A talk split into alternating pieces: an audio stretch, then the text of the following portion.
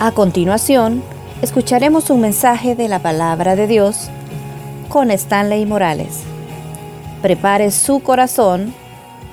Comenzamos. Y oramos en esta noche. Gracias Padre porque nos das el privilegio de estar una vez más acá. Gracias por este pueblo Dios que se ha hecho presente a esta iglesia, a tu iglesia, con el deseo genuino Dios de escuchar una palabra tuya que cambie sus días, que cambie sus semanas, que cambie totalmente el rumbo que ellos tienen. Ponemos este tiempo en tus manos, Espíritu Santo, que seas tú en una forma sobrenatural hablándonos. Que en este momento ellos mismos, esta iglesia, te esté pidiendo, Dios, que les hables. Oro, Dios, que mis imperfecciones no sean un estorbo para que tu palabra pueda llegar al corazón de cada uno que al final salgamos retados, retados por tu Santo Espíritu, Dios. Te doy gracias, Padre, en el nombre de Jesús. Amén y amén. Como decía, es importante y lindo el tema que esta noche se nos ha pedido que compartamos. Pero antes quisiera llevarlo a una historia que esta noche quisiera que abriera su corazón. Allá, estamos hablando de hace unos buenos años, Existieron un par de misioneros que por 10 años ellos estuvieron en una zona al sur de África, en un país llamado Botswana. No sé quiénes de ustedes han ido ahí, creo que nadie. Pero queda al sur de África este país, Botswana. Y durante 10 años un par de misioneros, los esposos Moffat, Roberto y Mari, estuvieron trabajando por 10 años. 10 años en los cuales no se convirtió ni una sola persona. Año tras año salían, hacían su trabajo, evangelizaban, hablaban de Cristo, pero por largos 10 años ni una alma se convertía. Los organizadores o los miembros de la organización que habían enviado a los misioneros Moffat se reunían periódicamente y todos decían lo mismo. Quizá la obra en esta parte de África, Botswana, quizás no va a funcionar. Y ahí estaban los misioneros Mofat cuando la organización siempre les decía año tras año, yo no veo que Dios quiera que sigamos ahí. Pero los misioneros Mofat estaban tan convencidos que en esa crisis que estaban viviendo, Dios sí quería que ellos permanecieran ahí. Pero ya llevaban 10 años y cada vez que se reunían, los misioneros salían decepcionados, salían desanimados. Y se hablaba el uno al otro. Roberto le decía a su esposa, amor, quizás tienen razón los jefes, tenemos que irnos. Quizás tiene razón. No es de Dios que estemos acá. Pero la organización llegaron a una decisión. Vamos a darle unos dos años más. Al cabo de los dos años, no se había convertido ni uno. Y estaban bien desanimados. Y la fe se estaba viniendo abajo. Pero uno de los amigos de los esposos Mofat les habla y les dice, quiero enviarles un regalo. Un amigo que tenía años de no comunicarse con ellos por la situación donde ellos estaban, había poca comunicación. Pues los misioneros Mofat le dijeron a su amigo, ¿de verdad quieres enviarnos algo? Sí, he deseado en mi corazón darles un regalo. La esposa Mari Mofat, llena de mucha fe, le dijo al amigo en Inglaterra, ¿sabes qué? Yo estoy convencida que Dios nos va a sacar de esta crisis. Y tú nos estás ofreciendo un regalo. ¿Por qué no haces algo? ¿Por qué no nos envías todos los elementos para que tengamos santa cena en la iglesia? Y el esposo se le queda viendo y le dice, ¿y por qué le estás pidiendo eso? Si no hay nadie con quien vamos a hacer santa cena. Tengo fe que Dios va a hacer algo. Y el amigo dice, ok, ustedes quieren que les envíe los elementos de la Santa Cena, ok, lo voy a hacer. Y en todo lo que de Inglaterra iba hasta África, ese, ese paquete, la organización comenzó a reunirse nuevamente con los misioneros Moffat y le dijeron, ¿saben qué? Creo que ya no vamos a seguir ahí. La esposa en esa reunión le dijo, tengo fe que Dios va a hacer algo. Salieron de la reunión y comenzaron a trabajar. En una semana, antes de volver a reunirse con la organización, seis personas comenzaron a reunirse con ellos en una casa. A las dos semanas se convirtieron en 15 personas. Y un día antes, ellos habían organizado la Santa Cena, llegaron los elementos para tomarla. Y nació una iglesia en el sur de África, Botswana, con 35 personas. Porque una mujer en medio de la crisis tuvo fe. Y de eso queremos hablar esta noche. La fe, como dice el lema de ustedes, de, de este congreso, la fe en medio de esa crisis. Vaya conmigo, por favor, a Isaías capítulo 6. Isaías capítulo 6, verso 1 al verso 3. Isaías capítulo 6, verso 1 al verso 3. Isaías capítulo 6, verso 1 al verso 3. La fe que no falla en las crisis. La fe que no falla en las crisis. ¿Lo tenemos, iglesia? Isaías capítulo 6, verso 1 al verso 3. Dice la escritura así. En el año que murió el rey Usías, vi yo al Señor sentado sobre un trono alto y sublime, y sus faldas llenaban el templo. Por encima de él había serafines. Cada uno tenía seis alas. Con sus dos cubrían sus rostros. Con dos cubrían sus pies. Y con dos volaban. Y el uno al otro daban voces diciendo, Santo, Santo, Santo, Jehová de los ejércitos. Toda la tierra está llena de su gloria. Gloria al Señor. El capítulo 6 de Isaías narra una historia que tiene que ver con esto, que no solo los misioneros Mofat vivieron, sino algo que usted y yo quizás estemos atravesando. El capítulo 6 narra la experiencia de algo que cambió la vida de Isaías. Fíjese bien cómo comienza el verso 6, el, verso 1 del capítulo 6. Habla acerca de un rey. ¿Cómo se llamaba el rey? Usías, dígalo fuerte, Usías. Cuando la Biblia da detalles, y usted lo sabe muy bien, cuando da detalles no solo los da porque quiere darlos, trata de llamar y captar su atención. Y en este verso, cuando comienza narrando acerca del rey Usías, pero no solo narra del rey Usías, sino que narra que el rey ha muerto. Si tuviésemos el tiempo, no quiero que nos vayamos, más quiero narrárselo, pero si pudiera notarlo, la historia del rey Usías la narra Crónicas en el segundo libro de Crónicas, capítulo 26. Todo el, capítulo 26 narra la, vida de Usías como rey. ¿Por qué es importante? Quiero que preste atención a esto. Usías, se lo quiero mencionar, dice que tenía 16 años cuando comenzó a reinar. ¿Quiénes de aquí tienen 16 años? Aparte del pastor Joel, ¿quién tiene 16? Aquí hay varios que tienen 16. Imagínense a alguien de 16 años. Acuérdense, bueno, acordémonos todos cuando teníamos 16, ya hace una buena parte, tú más que yo. Joel, tú eres mayor que yo. Imagínense esto, 16 años y comenzó a reinar. Pero no solo quiere llamar la atención de decir que tenía 16 años. ¿Sabe qué pasa? ¿Sabe cuántos años reinó Usías?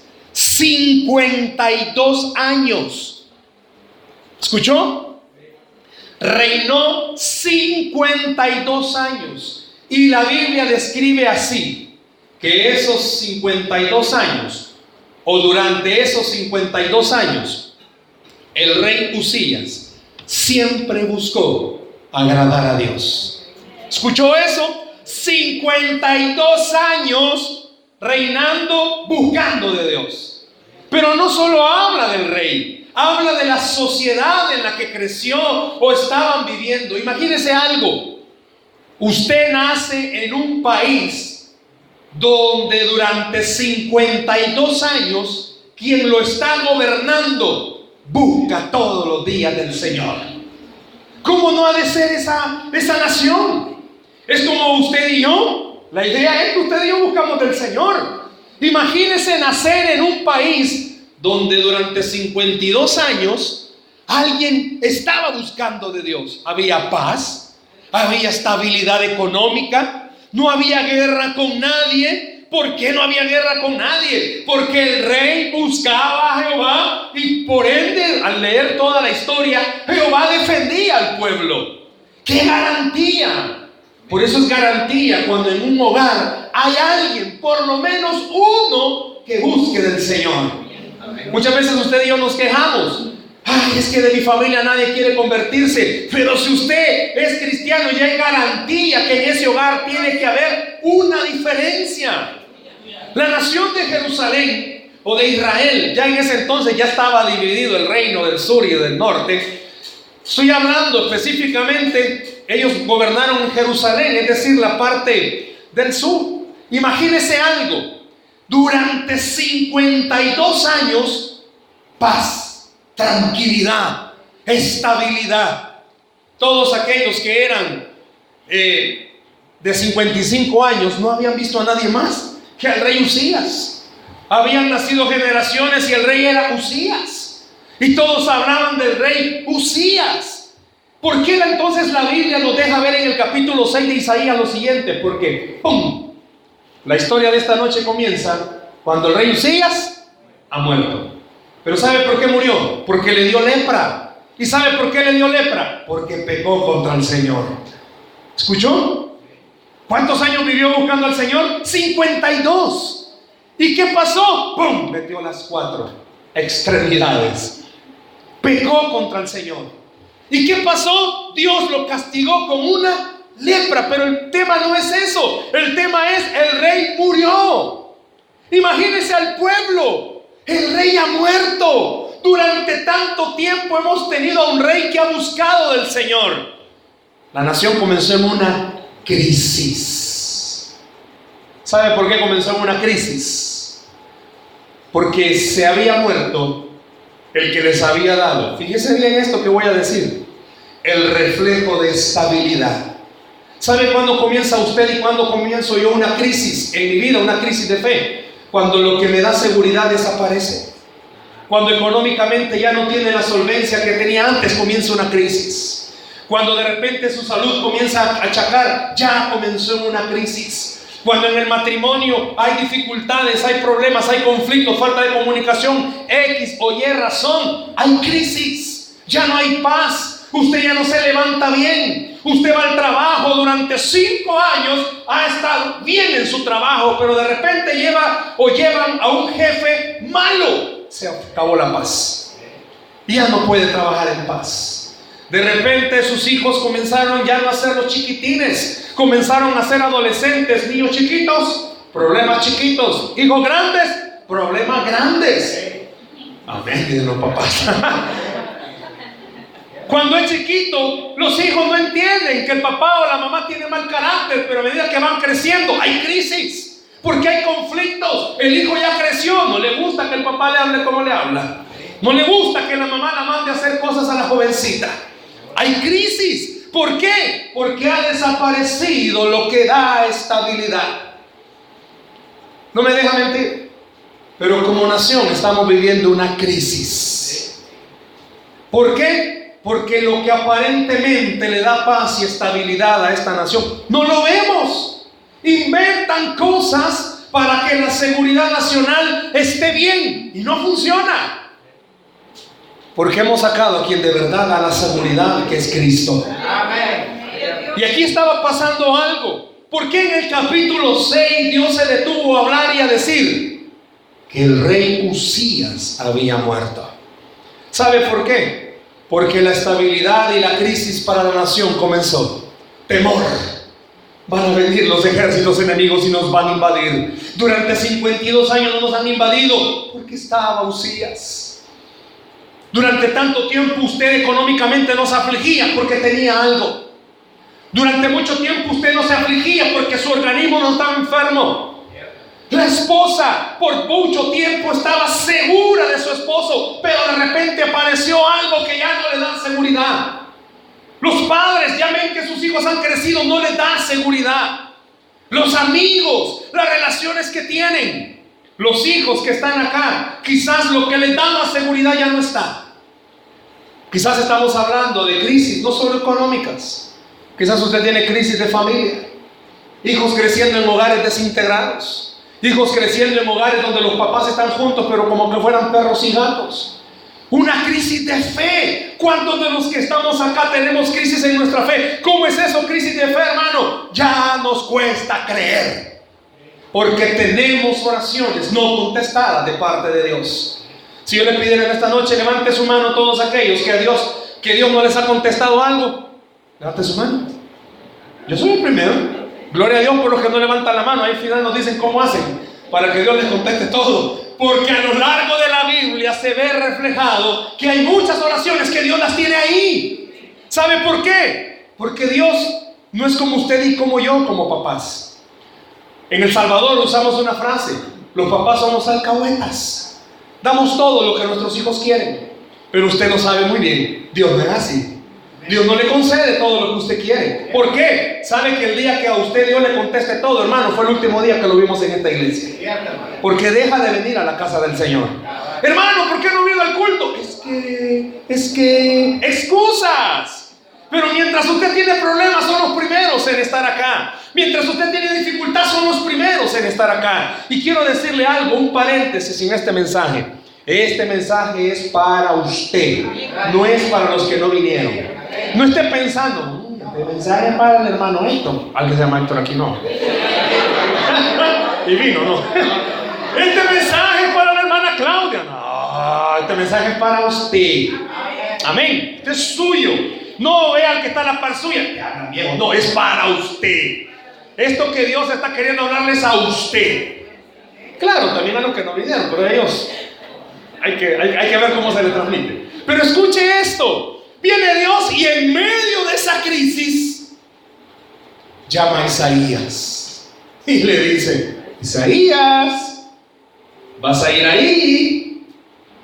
¿Quiénes de ustedes le gustaría estar en un lugar donde está una zozobra? Imagínese Isaías, es llamado a ir a un pueblo que está en una crisis. ¿Y quién lo va a gobernar ahora? Si ya se habían acostumbrado a Usías, usted ya se acostumbró, hermano, usted, hermana, ya se acostumbró a algo y de repente ya no lo tiene. Y de repente, wow, ¿y cómo vamos a hacer?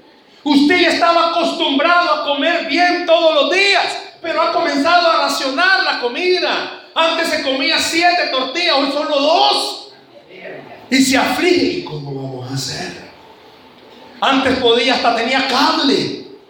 Yo he tenido que cortar el cable porque la situación económica es difícil y se aflige. ¿Cómo voy a hacer? Antes tenía teléfono y ahora ¿cómo voy a hacer? Antes tenía esto y ahora ¿cómo voy a hacer? Zozobras. ¿Cuántos matrimonios viven así? En una crisis. ¿Cuántos cristianos entran a una iglesia en crisis? Están aquí, pero no están aquí. Cantan, pero no están aquí. Porque su mente está, ¿y cómo voy a hacer para pagar esto? ¿Y cómo voy a hacer para salir de esto? Y yo no sé si usted observa, pero cuando hablan de ensancha, ¿saben qué es ensanchar? Así como cuando usted come bastante, se ensancha. Algunos de tamaño, hermano, que usted se estire ya no ensancha. Ahí Dios fue generoso con el pastor. Este brother de plano, cuando lo hicieron, quizás Dios en el momento que lo estaba haciendo, ahí está el papá. Hermano, Dios me bendiga. Dijo el Señor, bueno, voy a usar el molde de Goliat con él, digo. Qué grande.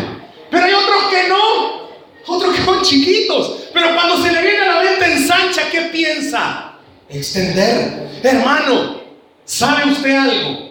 En medio de las crisis, es donde Dios más ensancha sus territorios. Y eso como es, hermano. Ah, por eso esta noche quiero que abra bien sus oídos. ¿Por qué? Porque estoy hablándole de una crisis. El rey murió. El que daba seguridad ya no está. Error el pueblo de Israel. Y por eso Dios agarra a Isaías y lo manda al pueblo a recordarles algo. Es que no era el rey el que daba seguridad. Es que no era el rey el que daba estabilidad. No era Usías el que hacía que el ejército enemigo no viniera. Isaías se para y le dice al pueblo, me voy a adelantar a esto, es que no era Usías, era Jehová de los ejércitos, el que hacía todo eso. Si me van el aplauso de al Señor esta noche. Yo no sé a cuántos esta noche Dios está queriendo decirles, es que no es el salario el que te da en el trabajo, el que te ayuda. Es que no es lo que tú crees que te da estabilidad. Es Jehová de los ejércitos. ¿Cómo ensancho, hermano? Si económicamente estoy mal, es cierto, usted está económicamente mal, pero Dios no está en crisis. Dios tiene lo que usted necesita. Hermano, ¿y entonces por qué Dios no me lo da? Porque vamos a sacar algunas conclusiones. ¿Qué podemos hacer cuando estamos en crisis? Bien, Isaías, Dios le dice, tienes que ir ahí a decirle al pueblo una sola verdad. ¿Cuál verdad? ¿Quién puede detener a Dios? Y le hago la pregunta a usted esta noche, ¿quién puede detener a Dios? ¿Su enfermedad? ¿Su situación económica? ¿Lo que ha pasado en su hogar? la relación con su matrimonio, con sus hijos, eso puede detener a Dios. Su temor, su duda, eso puede detener a Dios. Viene Isaías y se para y le dice al pueblo, Usías es cierto, Usías ya no está, pero Jehová sigue estando con nosotros. Puede ser que usted ya no tenga la misma economía que antes, pero tiene a Dios siempre de su lado. Puede ser que esta noche esté alguien atravesando una situación de enfermedad terrible. Y Dios le está diciendo, puede ser que ya no tengas la misma salud de antes, pero sigues teniendo a Jehová, que es tu sanador. Denle el aplauso al Señor esta noche.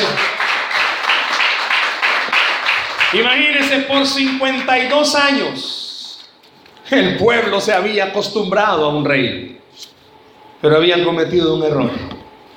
No era el rey, era Jehová el que hacía las cosas. Isaías nos va a enseñar algo, que en las temporadas de dificultad y de dolor, que en las temporadas de crisis son los tiempos perfectos para que Dios haga milagros. Como el enfermo siendo sano va a saber que Dios sana. Como el que tiene escasez económica va a decir, Jehová provee. Como el hijo o la hija, el adolescente, puede decir que Dios es Dios de las familias y no tiene problemas. Como los que tienen familiares inconversos van a poder decir que Dios todavía sigue salvando. ¿Cómo es posible? Y escuche esto, solo aquel que está en crisis puede decir, yo solo tenía dos dólares, pero pude terminar la quincena como que si tenía cien. ¿Por qué? Arte de magia, no. Dios sigue siendo Dios. Y usa las crisis para mostrarnos algo. Él no necesita dinero.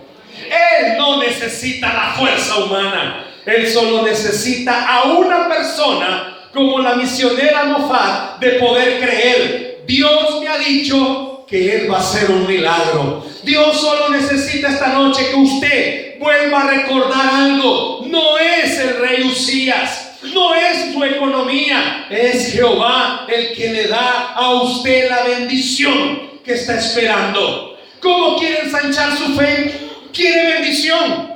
Por eso esta noche yo quiero pedirle, abra sus oídos, pero no humanos, sino sus oídos espirituales, para escuchar esto. Número uno, ¿cómo puedo entonces en medio de la crisis entender todo lo que está pasando? Todos aquellos que están atravesando crisis o situaciones difíciles. Número uno, busque del Señor. ¿Escuchó? Busque del Señor. ¿A qué se refiere con esto? Vuelva conmigo rápidamente al verso 1. Vuelva rápidamente conmigo al verso 1. Hoy estoy molestando a aquel. Vuelva conmigo al verso 1. No lo lea, solo quiero que vea algo. Tranquilo, brother, tranquilo, no te estaba molestando. Verso 1. ¿Sabía usted que en las crisis pasan dos cosas? Uno, muchos de los que estamos acá podemos quedarnos en shock. Le dan una mala noticia, usted se queda en shock. Se viene para abajo su fe. Ya no quiere orar. Ya no quiere venir a la iglesia. Ya no quiere hacer nada. O otros se vuelven tan hiperactivos, de un lado para otro viendo cómo solucionan. Buscan a uno, no lo puedo. Buscan a otro, no lo puedo. No sé cuál es usted. El que ante un problema o una crisis se queda stop, se queda parado. O ya no haya que hacer. Toca en los bancos y los bancos no le prestan. Va donde sus familiares que están en la USA y no le prestan. Hace de todo y no le prestan. ¿Qué hace usted? ¿Cuántos de los que están acá se abaten? ¿No pueden dormir? Tienen que tomar pastilla, pastilla, pastilla para dormir y no pueden dormir. ¿Cuántos de los que están acá se desaniman? ¿Por qué le digo que en una crisis busque del Señor? Fíjese bien conmigo en el verso 6. En el año que murió el rey Usías, vi yo al Señor sentado sobre un trono alto y sublime, y sus faldas llenaban. Gracias, brother, ya te molesté. ¿Dónde estaba Isaías? En el templo, diga conmigo en el templo. ¿Dónde estaba Isaías? Fíjese algo, en medio de la crisis, Isaías no se quedó stop, no se quedó ya qué hago, a dónde voy. Fue al mejor lugar que podía ir, al templo, a buscar del Señor.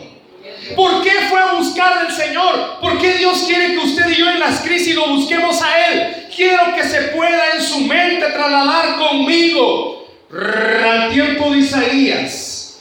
Isaías, ¿a dónde vio al Señor? ¿Qué Señor? ¿Qué estaba haciendo? Diga conmigo, sentado. ¿Pero dónde estaba sentado? En su trono. Si aquí en esta noche pudiéramos tener un trono celestial, ¿sabe qué significaba eso? Porque Dios desea que al lector, cuando vaya a Isaías, lea esto, que Él estaba sentado en su trono. Porque Dios en me conoce el corazón de Isaías. Conoce que quizás había dudas. Conoce su corazón, hermano. Conoce su corazón, hermana. Dios sabe cómo anda usted en este momento. Es más, Dios sabe qué es lo que pasa cuando usted cierra la puerta de su casa. Muchos de nosotros hemos aprendido que cuando venimos a la iglesia por una u otra razón, hermana, ¿qué tal? ¿Cómo está? Bien, aunque está bien llena de problemas. Porque no confía en nadie. Pero Dios conoce su corazón. Y como Dios conoce su corazón, esta noche le está diciendo esto, te conozco. Y dice que Dios, como conoce a Isaías, le muestra esta, esta visión. Solo piense conmigo esto. Isaías en el templo buscando del Señor. Y Dios le permite tener una visión. Pero la visión que Dios le permite a Isaías no es una visión. Isaías van a venir 300 años de paz. Isaías, yo voy a derrotar a tus enemigos de esta forma. No, Dios no le mostró esa visión. Le mostró esta visión a él, a Jehová, sentado en su trono. ¿Y por qué? Porque no solamente es de decirle, hey Isaías, yo tengo autoridad, sino que cuando Isaías ve al Señor sentado en su trono, ¿sabe qué le pudo haber causado a Isaías? Paz. ¿Por qué paz, hermano? Porque Isaías pudo ver algo. Dios está tranquilo. Que Usías haya muerto, a Dios no lo tomó desprevenido. Que a usted económicamente o en su salud le esté pasando algo, a Dios no lo ha tomado desprevenido. Dios esta noche quiere decirle a su corazón, tú que estás pasando una situación difícil, mira al Señor sentado en su trono. ¿Qué quiere decir eso? Que Él sigue teniendo el control de todas las cosas. Cuando Isaías pudo ver a Dios sentado en su trono, le tuvo que haber impactado. ¿Por qué? aquí el pueblo no haya que hacer, pero Jehová sigue teniendo el control. Cuando en medio de su situación ve a Dios sentado en el trono, ¿sabe qué le quiere decir Dios a usted cuando lo ve sentado en el trono? Tranquilo, yo sé cómo voy a hacer las cosas. Yo no sé cuántos de ustedes tienen esa actitud. Yo conozco personas que en las crisis, tranquilos, relajados. ¿Sabe por qué? No porque no les interese. Y Dios no le estaba diciendo a Isaías, no me interesa, al contrario, le estaba diciendo, yo tengo el control. Hermano que está aquí esta noche, Dios le está diciendo, sobre lo que están viviendo, yo tengo el control. Quizás usted no lo ve, pero Él tiene el control. Pero ¿qué va a pasar? Tranquilo, Dios tiene el control. Pero ¿y cuándo va a ser esto? Tranquilo, Dios tiene el control. Hermano, pero ya no aguanto. Tranquilo, Dios tiene el control. Busca al Señor. Ore, lea la palabra, congréguese, no se deje de congregar, porque eso le va a hacer recordar algo. Yo no veo salidas, pero Dios tiene el control y Él va a abrir la puerta para que todo se dé. Aunque usted diga, hermano, mi cuerpo todavía me duele, busca al Señor. ¿Por qué? Porque Él tiene el control. Ve al Señor sentado en el trono. Sentado en el trono significa sigo teniendo el control de las cosas. Imagínese algo. Entrar a un lugar y no ver al rey de ese lugar. Da temor. Y era lo que estaba pasando en Jerusalén. Entraban al palacio ¿Y quién estaba en la silla? Nadie. Hermano, solo el hecho de tener a un hombre en la casa le da tranquilidad a las mujeres. Aunque sea el primero que salga corriendo. Pero por lo menos. En la noche hay ruido y despierta. Oye, oigo ruido. Pero por lo menos le da tranquilidad. Lo difícil es cuando solo mujeres viven. Sabe que ver al rey era símbolo de paz. Por eso Dios le puso esa visión a Isaías. Mírame dónde estoy. Yo quiero decirle algo, hermano. Ante su crisis, Dios no está dándole la espalda a usted. Yo sé que muchos de los que estamos acá tenemos oraciones no contestadas. Y tenemos no meses, años de estar esperando una respuesta.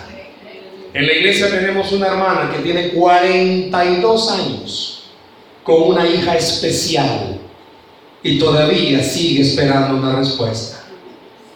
Y cuando usted mira a esta hermana, usted nunca la ve deprimida, siempre la ve jovial, sonriente, y no porque se haga la suiza.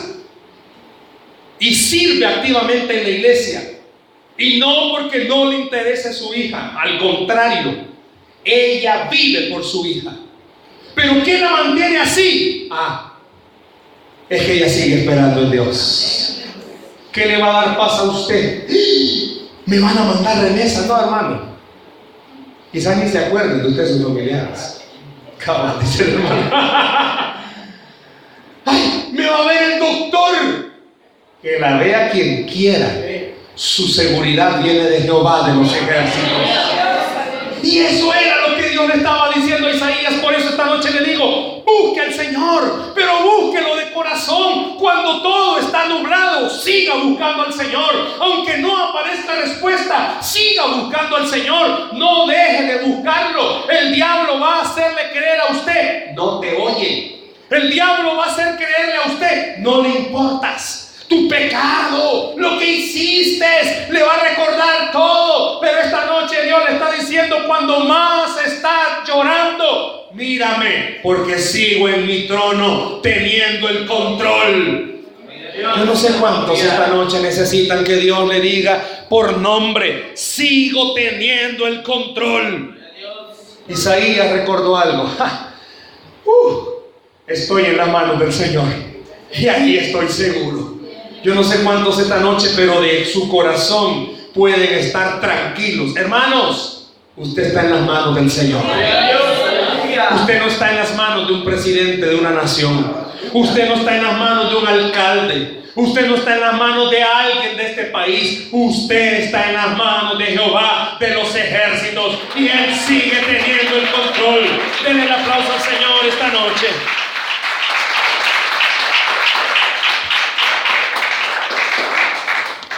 Muchos de los que estamos acá, la crisis hace que nuestros ojos se nublen de tanto llorar.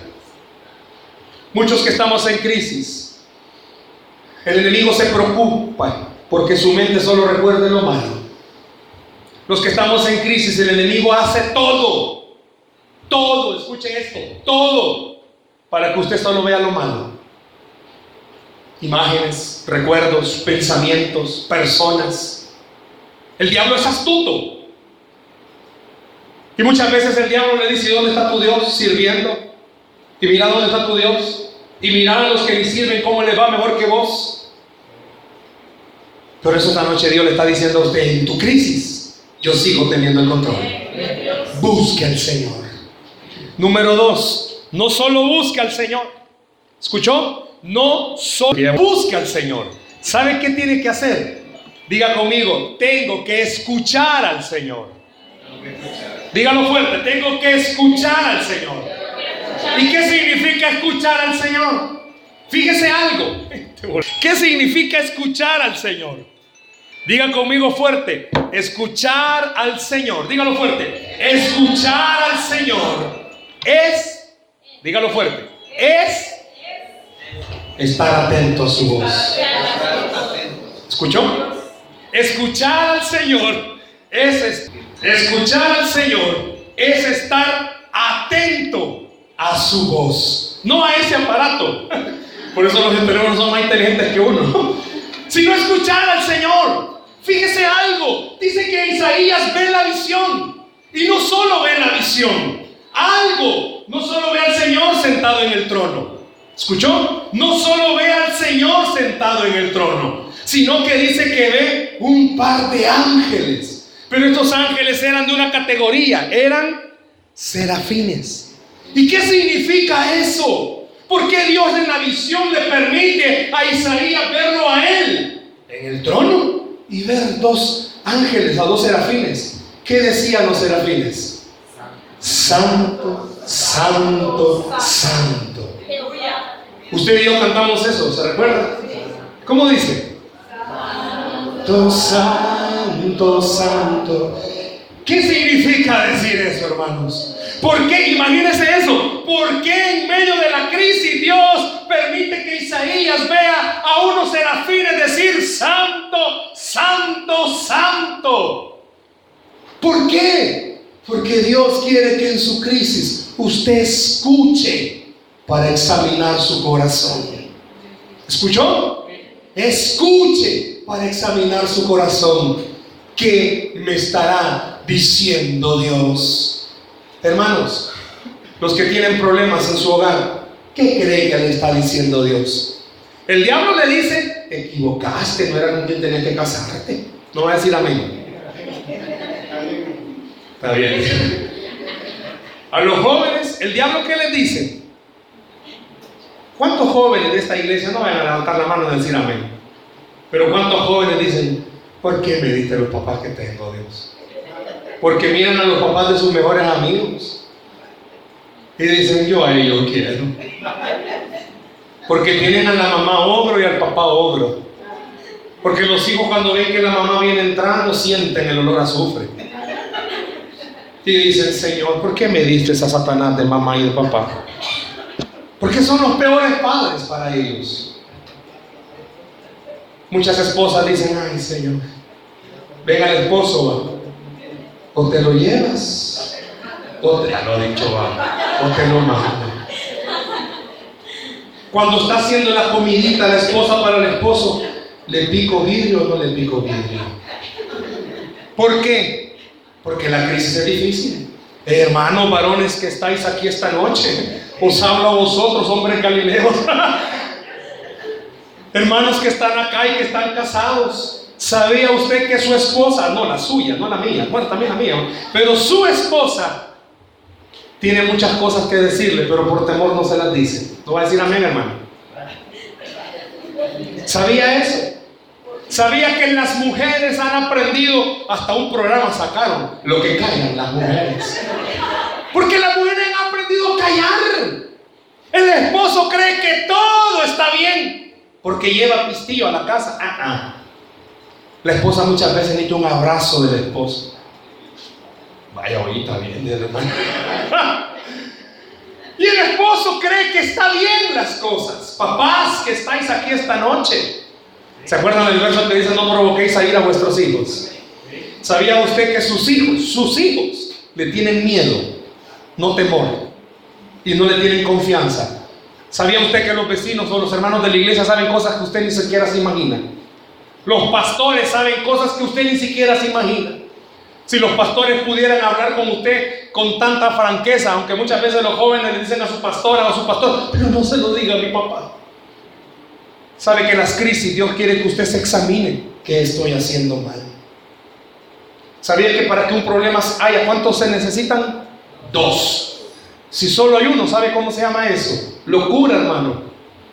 Hermana, la próxima vez que su esposo quiera pelear con usted, déjalo hablar solo. ¿Sabe cuál es el problema? Que los dos se ponen a hablar fuerte. Y para que un pleito se dé se necesitan dos. Si su esposo comienza a hablar fuerte y usted no contesta, entonces ¿sabe qué es? Loco. Pero no solo él, también usted, hermano. hermano varón, déjela hablar sola. para que su esposa se vuelva como loca. Hermanos, Dios quiere que esta noche usted escuche. ¿Sabe usted? Con respeto voy a decir esto. Todos los cristianos tenemos buen oído para el chambre. Nadie dijo amén. Pues fíjate que esto.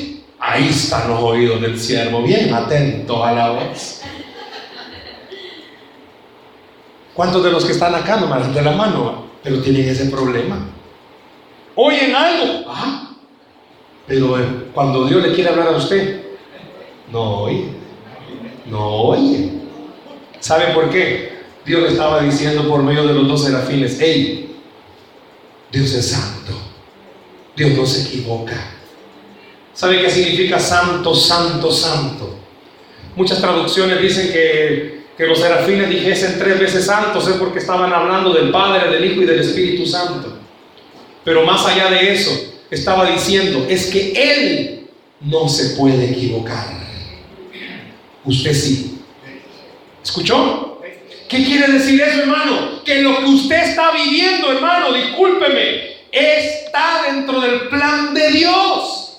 Aunque usted y yo no lo querramos aceptar, las malas noticias están muchas veces dentro del plan de Dios, no por nuestras consecuencias.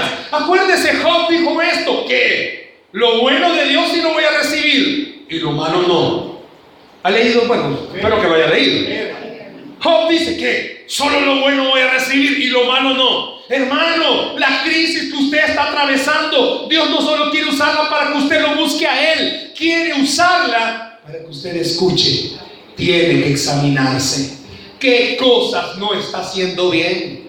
Hermano, entienda, sus malas decisiones lo han llevado a eso gasta más de lo que gana, quiere vivir una vida que no es la suya, quiere aparentar lo que no es. Dios le está diciendo que su salud también es muchas veces por malas consecuencias suyas. ¿Sabe por qué? ¿Por qué le digo por malas consecuencias?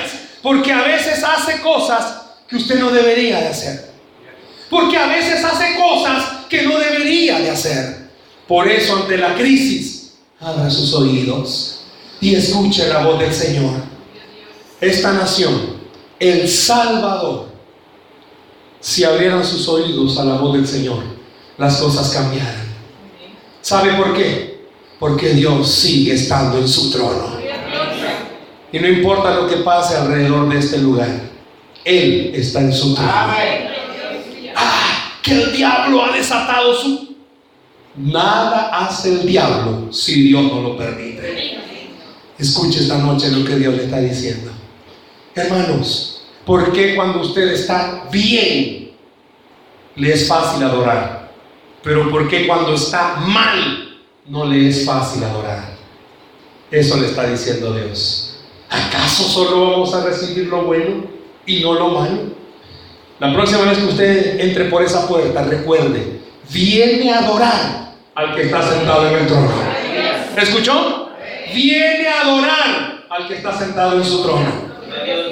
No venga con una actitud. Y no es que Dios esté diciendo, no me interesa cómo estás, adórame. No, al contrario, a Dios sí le interesa cómo está usted. Por eso Dios le está diciendo, cambia tu actitud. ¿Por qué voy a cambiar mi actitud? Porque voy a adorar al que tiene la respuesta que mi vida necesita.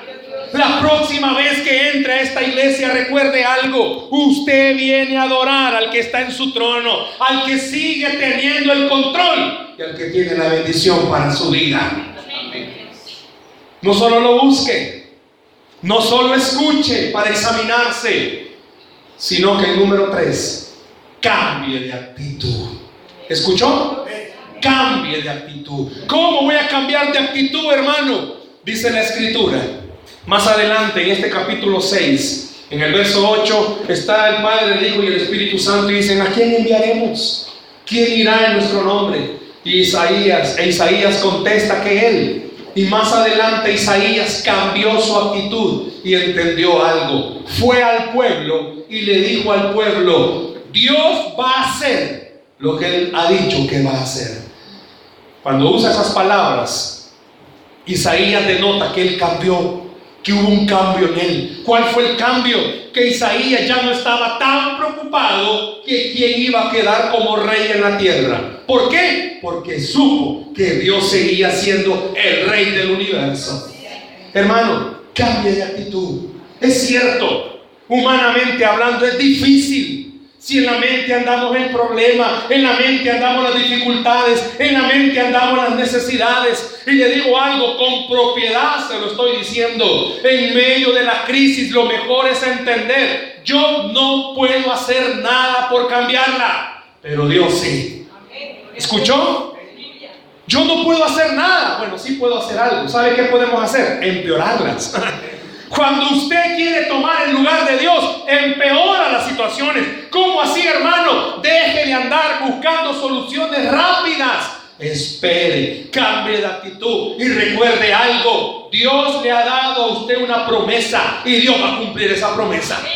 Estos misioneros al sur de África la esposa específicamente recordó algo. Fue Dios el que nos envió a esta nación como misioneros y nos dijo que iba a hacer una iglesia en este lugar. La crisis se puso mala, las cosas no estaban saliendo bien, pero la esposa cambió de actitud. ¿Y cuál fue la actitud? Se lo dije. Por 10 años ellos se desanimaban, pero ella cambió de actitud. Cuando el amigo le dijo, te voy a enviar un regalo, ella pudo haberle dicho, pues mándanos ropa, pues mándanos los pasajes para irnos de regreso. Cuando usted muchas veces está en crisis, usted quiere renunciar. Pero la esposa cambió de actitud y dijo, no, Dios dijo que va a ser una iglesia aquí y la va a hacer. Y esa mujer tenía fe. Por eso esta noche le estoy diciendo a cuántos de los que están acá, Dios les ha dicho que quiere usarlos en el servicio. Y quizás usted no se ha puesto a disposición. ¿Por qué? Porque ve sus problemas y dice, ay Dios, ¿yo qué le voy a hablar a la gente si yo necesito un milagro? Cambie de actitud, porque la crisis que usted está pasando, Dios la va a usar para bendecir esta iglesia. Cambie de actitud, venga con una actitud de poder creer algo. Yo no tengo lo que necesito, pero Dios sí lo tiene. Por eso voy a servirle y a confiar con mi corazón que Él tiene el milagro que mi vida necesita.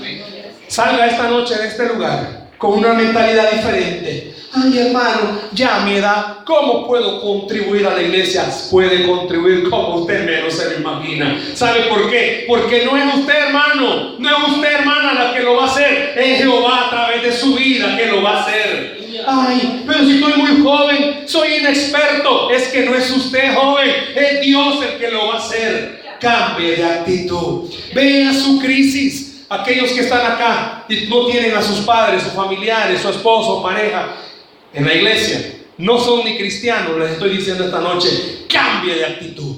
Porque no importa que en su casa usted sea el único cristiano, por usted Dios va a hacer un milagro en su familia.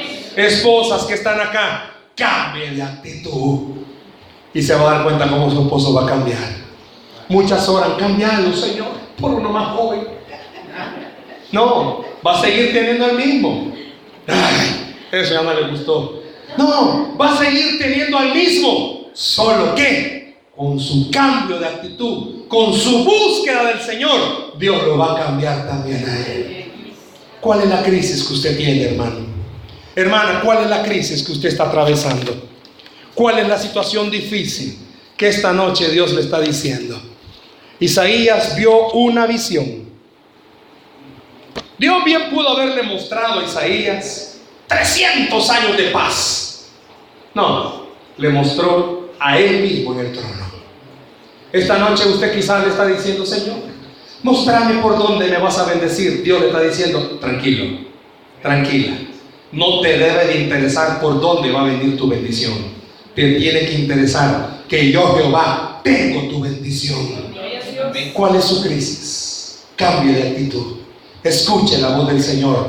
Pero sobre todo, búsquelo a Él.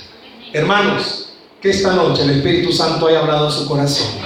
La fe en medio de la crisis, ¿sabe cuál es? Aquella que aunque se venga el mundo encima, sigue recordando que Jehová tiene el control. Den un aplauso al Señor, por favor, en esta noche. Gloria al Señor. ¿Por qué no cierra sus ojos, por favor, ahí donde está? Cierre sus ojos ahí donde está, por favor. La fe en medio de la crisis. Cierre sus ojos, por favor, ahí donde está.